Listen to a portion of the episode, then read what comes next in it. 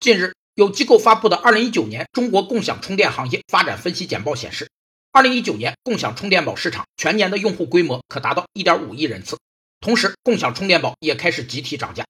有业内人士指出，涨价是回归商业本质的理性行为。市场理性是指市场活动者必须遵从的市场运行中的客观规律，有四项内容：一是目的理性，是指对市场行为价值追求的理性把握，主要体现在市场目标、价值观念等；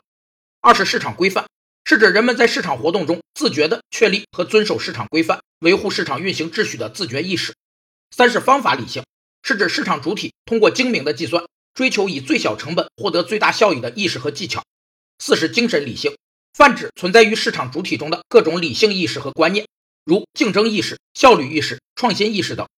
有分析指出，随着人们对手机依赖程度越来越高，用电的品类需求不断增加，共享充电宝的需求量会越来越大。